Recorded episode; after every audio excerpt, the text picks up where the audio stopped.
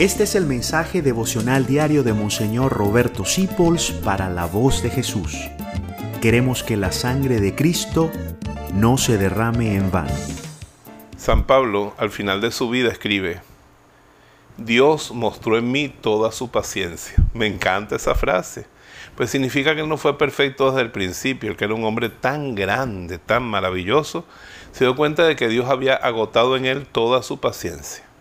Este es un buen mensaje para ti, para mí, que somos tan defectuosos. No tengas eh, temor ni te desanimes.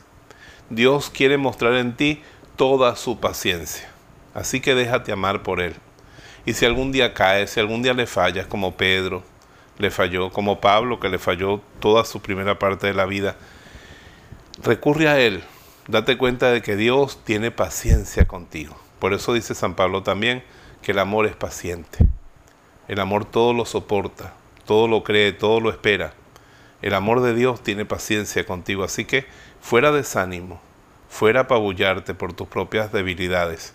Dios tiene en ti una gran paciencia y tú puedes decir como San Pablo, para que se manifestara en mí toda la paciencia de Dios. Gracias por dejarnos acompañarte.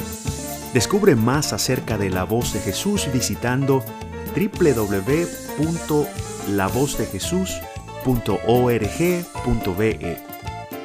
Dios te bendiga rica y abundantemente.